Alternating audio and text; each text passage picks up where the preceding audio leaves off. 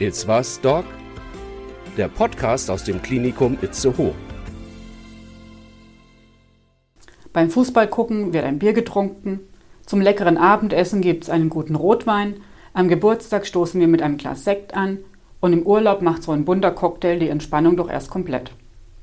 Bei vielen Anlässen gehört in unserer Gesellschaft Alkohol ganz selbstverständlich dazu. Aber der Genuss kann auch zum Problem werden. Darum geht es in unserer heutigen Folge von Iswas Doc, dem Podcast aus dem Klinikum Itzehoe. Mein Name ist Katrin Götz und ich begrüße heute Professor Dr. Jens Reimer, den Chefarzt unseres Zentrums für psychosoziale Medizin. Er sagt, wir sind mit Alkohol imprägniert und erklärt, warum es so schwierig ist, der Versuchung zu widerstehen, gibt aber auch Tipps, wie Betroffenen geholfen werden kann. Herzlich willkommen, Herr Professor Reimer. Ja, hallo Frau Götz. Herr Professor Reimer, wann haben Sie eigentlich zum letzten Mal Alkohol getrunken? Ja, wir haben ja heute Donnerstag und ich habe Samstag zuletzt Alkohol getrunken. So zum, am Abend beim Essen. Äh, wir hatten Spargel gemacht. Das passte dann ganz gut dazu. Da gab es also wahrscheinlich dann ein Glas Weißwein. Ja, also normalerweise hätte es Weißwein gegeben. Den, äh, da war die Flasche aber zu. Und äh, weil ich jetzt äh, da mit meiner Frau alleine war, habe ich dann Bier getrunken. Meine Frau hat was anderes getrunken. Wir wollten die dann nicht aufmachen. So ähm, war das dann. Aber ich, ich merke schon, oder wir merken schon, wenn wir uns jetzt, wir unterhalten uns da ganz normal drüber, als ob es das Selbstverständlichste der Welt ist, dass man mal ein Glas Wein oder ein Bier trinkt. Ist es das eigentlich nicht auch? Oder warum ist Alkohol dann gleichzeitig wieder ein Problem? Ja, eigentlich ist es ganz normal. Also wir wachsen ja auf hier in unserer westlichen Gesellschaft und es gibt Feiern und Feste und da gehört Alkohol einfach dazu. Und ähm, wir sehen das ja auch bei verschiedenen Aktivitäten. Also gucken wir die Sportschau, ist das eigentlich gesäumt von Alkoholwerbung und die meisten oder viele trinken dann ja auch Alkohol dazu oder wenn man ins Fußballstadion geht oder wenn man sich dann mit Freunden abends trifft oder denken Sie nur an den Urlaub. Das ist häufig auch so verbunden Entspannung und äh, Alkoholgenuss. Das ist in unserer Gesellschaft so und ich würde sogar sagen, wir sind mit Alkohol imprägniert. Äh, hier, es gehört im Prinzip dazu. Auf der anderen Seite hat man äh, in den letzten Jahren zunehmend eigentlich herausgefunden, äh, dass Alkohol auch schädlich ist und es gibt so eine Grenze für den risikoarmen Konsum, der liegt bei 12 Gramm Alkohol äh, am Tag für Frauen, bei Männern so ungefähr bei dem doppelten 24 Gramm Alkohol. Ich übersetze das mal. Genau. Ich übersetze das mal in äh, Getränke. Also für einen Mann wäre das ein halber Liter Bier äh, am Tag, für die Frau dann halt 250 Milliliter Bier oder wenn man das in Wein übersetzt, für eine Frau so 0,1 Liter Wein am Tag, für Männer dann das doppelte 0,2 Liter Wein. Und da merkt man, das ist gar nicht viel. Mhm. Und äh, da würden eigentlich, glaube ich, auch viele sagen, wenn sie mehr trinken, ich habe kein Problem damit. Und da liegen die auch nicht ganz falsch mit. Was heißt dieser Grenzwert, äh, den ich eben genannt habe? Wenn man mehr als das trinkt, dann ist das Risiko, eine alkoholbedingte Folgeerkrankung zu bekommen, also sei es zum Beispiel ein Magengeschwür oder wenn man länger trinkt, auch depressive Verstimmung, steigt dann über ein Prozent an. Und es ist so, je mehr man dann trinkt, desto steiler geht diese Kurve nach oben. Also diese Grenze 12 Gramm Alkohol für Frauen, 24 Gramm Alkohol äh, für Männer, das bedeutet, dass das Risiko, eine alkoholbedingte Folgeerkrankung zu erleiden, sehr gering ist und darüber steigt das einfach an. Das heißt aber nicht, dass ich abhängig bin. Und äh, das wäre genau jetzt die nächste Frage gewesen. Wann, wann wird es denn kritisch in Richtung Abhängigkeit? Wann merke ich das selbst überhaupt noch? Oder tritt dann erstmal so eine Gewöhnung ein, so dass ich irgendwie heute ein Glas, dann irgendwann werden es zwei, irgendwann sind dann schon drei normal und ich merke vielleicht gar nicht, dass das irgendwelche Auswirkungen auf mich hat. Wann, hm. wann ist denn so die Grenze, dass man sagt, jetzt ist es ein ein Problem. Mhm. Ja, also Sie haben ja gerade schon ein Kriterium genannt, was äh, für eine Abhängigkeit charakteristisch ist. Ähm, wir nennen das in der Fachsprache Toleranzentwicklung. Sie haben gesagt, Sie brauchten erst ein Glas, dann zwei Gläser, dann drei Gläser. Ne, das äh, steigert sich dann im Prinzip, äh, weil der Körper Gegenmechanismen entwickelt, äh, um mit dem Alkohol zurechtzukommen. Und dann braucht man mit der Zeit immer mehr. Ein äh, anderes Kriterium wären beispielsweise Entzugserscheinungen, äh, wenn ich nicht mehr trinke, also Zittern und Schwitzen äh, beispielsweise. Aber für mich das ganz Zentrale ist, dass sich das Leben nachher mehr und mehr um den Substanzkonsum, Alkoholkonsum organisiert und dass andere Dinge in den Hintergrund treten. Also beispielsweise Verpflichtungen bei der Arbeit, bei der Familie, Treffen mit Freunden werden weniger wichtig und der Alkoholkonsum tritt in den äh, Vordergrund. Anderes Kriterium wäre noch, ich trinke weiter, obwohl ich weiß, dass ich gesundheitliche Schäden habe.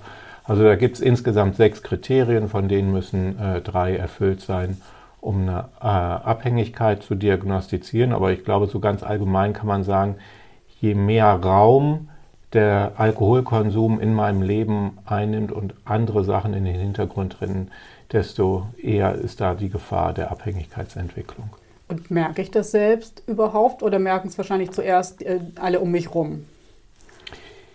Ja, also ich glaube, die meisten merken das, aber möchten es sich nicht so gerne eingestehen, äh, weil, es, weil wir ganz häufig eigentlich sehen, dass Menschen, die so in diese Richtung gehen, auch Versuche machen, äh, den Alkoholkonsum zu reduzieren oder aufzuhören und das einfach enorm schwierig ist.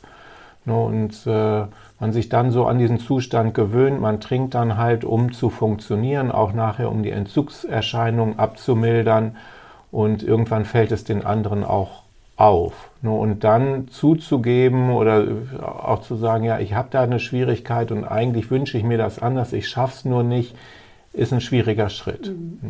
Jetzt, jetzt, haben Sie gerade schon gesagt, man möchte vielleicht aufhören, aber schafft es nicht.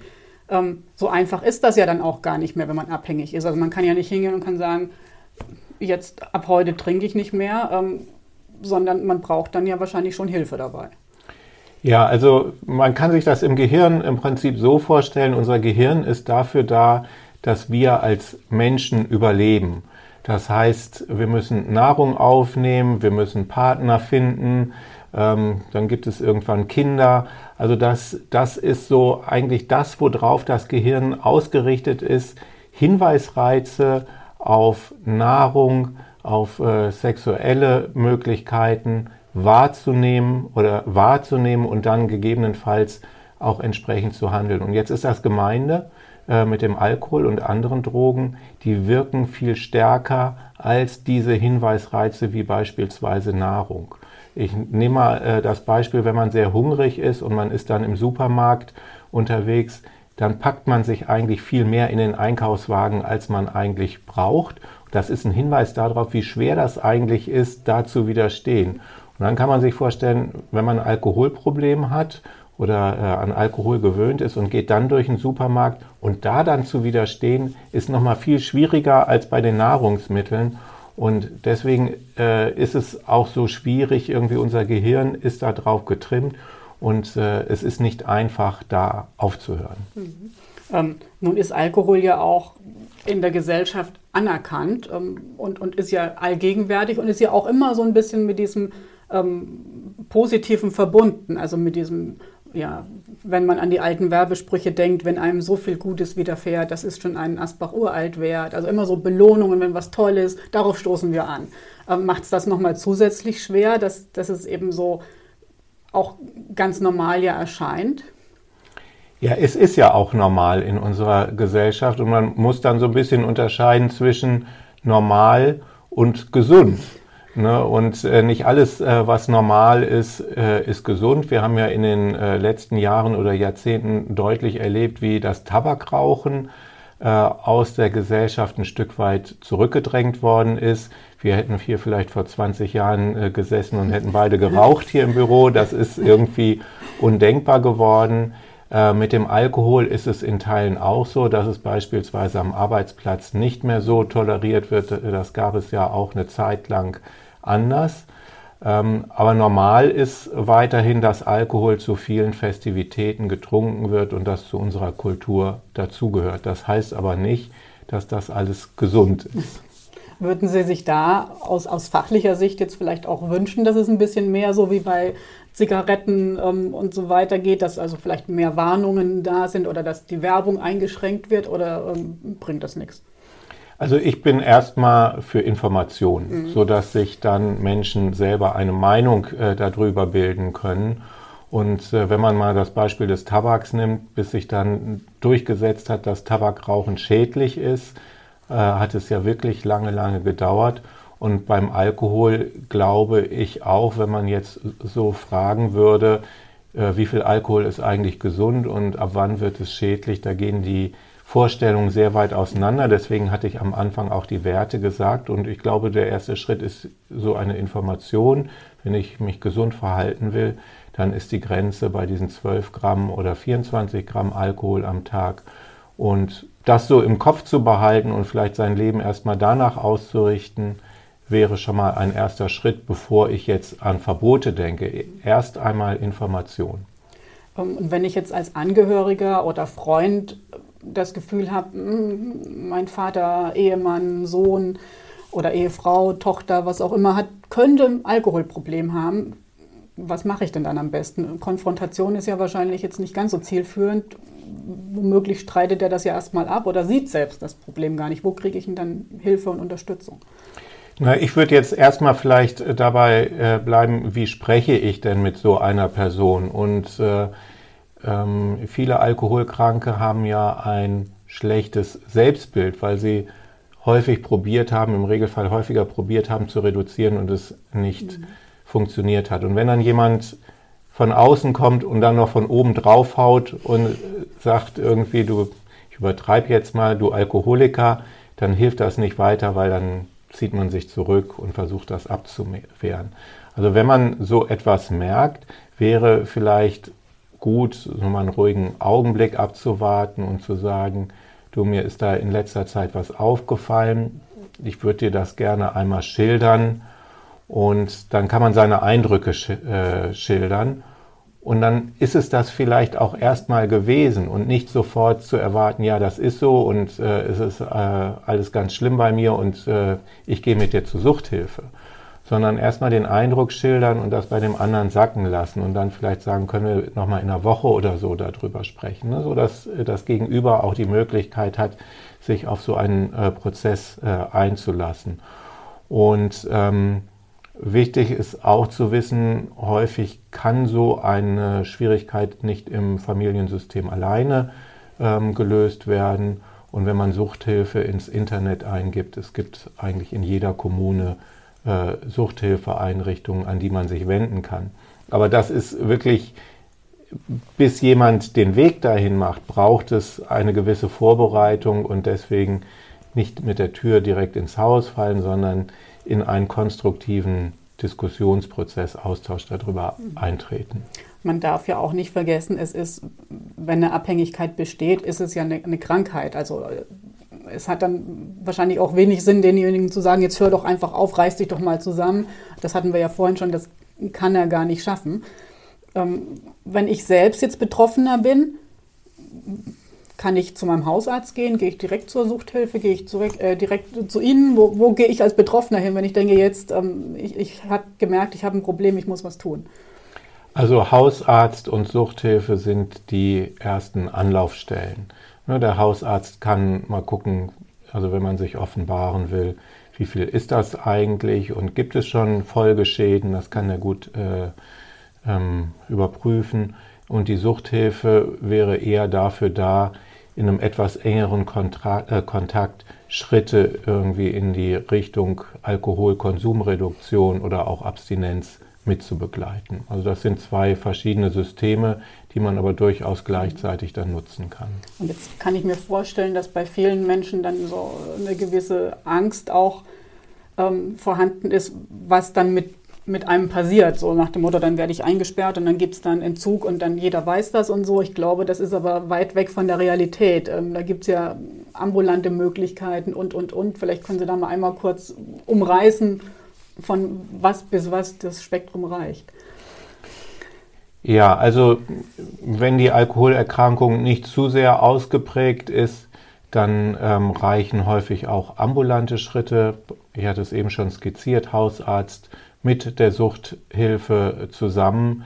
Äh, wenn es so einen Hochkonsum gibt, ich sag mal über eine Flasche Schnaps am Tag, äh, dann wird es schwierig, das Ganze ambulant äh, zu begleiten. Und äh, dann wäre eine Klinik eine Anlaufadresse, wo man dann eine Entzugsbehandlung machen kann. Der Körper hat sich ja an den Alkohol gewöhnt und das abrupte Absetzen bei so großen Mengen von einem auf den anderen Tag, das schafft der Körper nicht von alleine so rückumzustellen. Da braucht es dann eine kurze Phase, wo es Medikamente häufig gibt, die dann die Wirkung des Alkohols ein Stück weit imitieren und das schleicht man dann aus. Das ist so drei, vier, fünf Tage, dann ist das Ganze äh, aber auch vorbei. Was man aber immer selber probieren kann, egal wie groß die Trinkmenge ist, äh, zu reduzieren. Also selbst wenn man jetzt einen Hochdosiskonsum von einer Flasche Schnaps hat, kann man durchaus sagen, so ich trinke jetzt, fange an an dem einen Tag und trinke die Flasche und am nächsten Tag gehe ich auf 0,6 äh, Liter und am übernächsten Tag dann auf äh, 0,5, sodass man sich dann langsam abdosiert. Äh, das schafft der Körper und das Gehirn äh, dann schon. Mhm. Und ähm, gibt es Aussagen zur, zur Rückfallquote? Also wenn man wenn es geschafft hat, ähm, wie groß ist die Wahrscheinlichkeit, dass man es dann dauerhaft äh, schafft oder ist das sehr individuell?